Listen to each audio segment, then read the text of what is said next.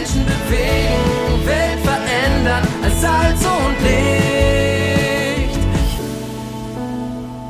Move Audio, das Magazin der Allianzmission zum Hören.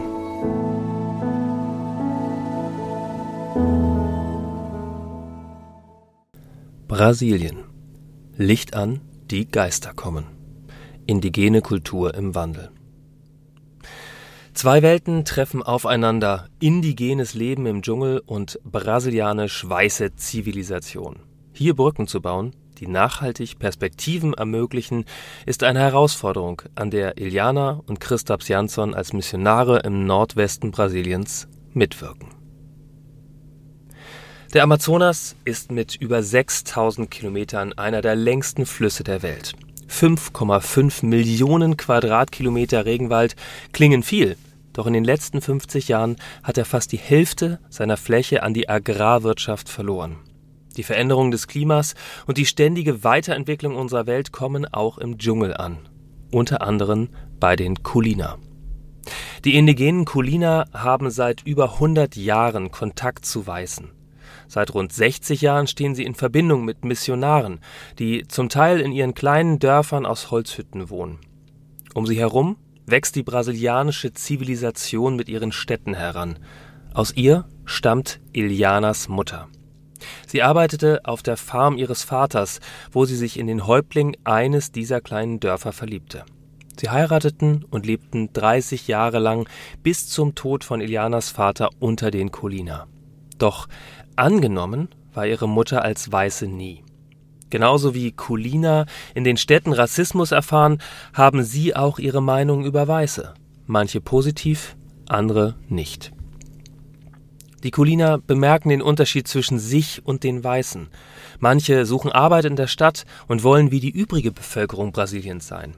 Sie wünschen sich Reichtum und sind offen für die Welt da draußen. Dadurch verliert sich an manchen Stellen das Festhalten an ihrer Herkunft ganz automatisch. Kulturen verändern sich, sagt Iliana. Das ist ganz normal. Doch jetzt gilt es, den Kulina zu helfen, den Anschluss zu schaffen, im Guten. In der Stadt erhalten Indigene Sozialhilfe, von der sich viele Alkohol kaufen. Schon manche Kinder trinken hochprozentigen Alkohol, da sie ihn bereits im Mutterleib aufgenommen haben. Es mangelt an Bildung, wofür prinzipiell der Staat verantwortlich ist. Jedoch sind die Schulen oft in Städten weit von den Dörfern entfernt und der Unterricht findet auf Portugiesisch statt, was viele der Kulina-Kinder nicht sprechen. Für Iliana war es ein Segen, dass während ihrer Kindheit Missionare in ihrem Dorf lebten. Jeden Tag lief sie zu ihrem Haus und erhielt Bildung auf Grundschulniveau. Zudem konnte sie durch ihre brasilianische Mutter bereits Portugiesisch sprechen. Mit 14 Jahren ging sie fort, um in einem Internat rund 2000 Kilometer südöstlich die Bibel zu studieren. Obwohl ihre Mutter Christin war, erinnert sich Iliana an die überall präsente Angst vor Geistern. Die Kulina schlafen immer mit Licht, weil sie glauben, dass es Geister fernhält. So macht es auch die junge Häuptlingstochter. Im Internat musste sie mit anderen indigenen Mädchen lernen, nachts das Licht auszuschalten, um Strom zu sparen.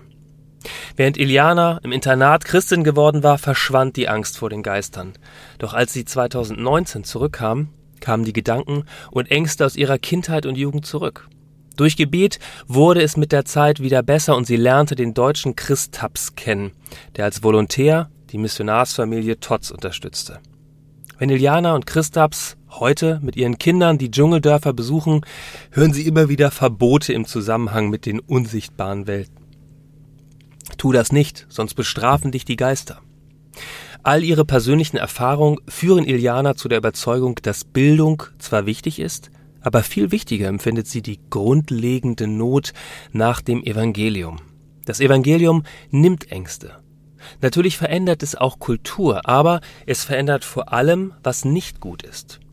So töten Colina behinderte Kinder direkt nach der Geburt. Diese Praxis lehnt das Christentum ab. Gott nimmt Menschen an, wie sie sind. Du wurdest als Kulina geschaffen. Den Wert darin möchten Christaps und Iliana stärken.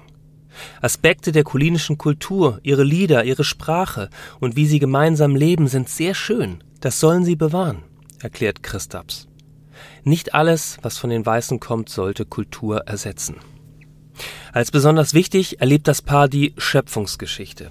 Sie besuchen regelmäßig ein Dorf, um mit Bildern und Geschichten entsprechend der Kultur von Gott zu erzählen. Da Gott als der Schöpfer beschrieben wird, ergibt es für die Indigenen Sinn, dass er über allem steht, auch über den bösen Geistern, die sie so sehr fürchten. Die Herausforderung der Evangelisation liegt in der großen Offenheit der Kulina. Einerseits wollen sie alles, was Weiße haben, bis hin zu ihrem Glauben. Andererseits möchten sie aber auch keinen Zorn von Geistern auf sich ziehen, indem sie sie widersprechen. So mischen sie den christlichen Glauben mit ihrem Animismus. Iliana hat in all dem eine Brückenfunktion. Sie arbeitet im Team mit Deutschen und Amerikanern. Nicht immer ist ihre Rolle darin leicht. Die Hilfen der Regierung erfolgen ohne Einbeziehung der indigenen Bevölkerung, was dazu führt, dass viele von den Weißen abhängig bleiben.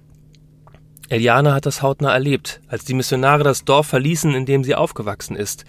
Um langfristig zu helfen, braucht es Selbstständigkeit. Damit handeln und denken Iliana und Christaps anders als die Regierung. Viele der Missionare und auch anders als die Kulina. Es ist ein mühsamer Weg. Aber er lohnt sich.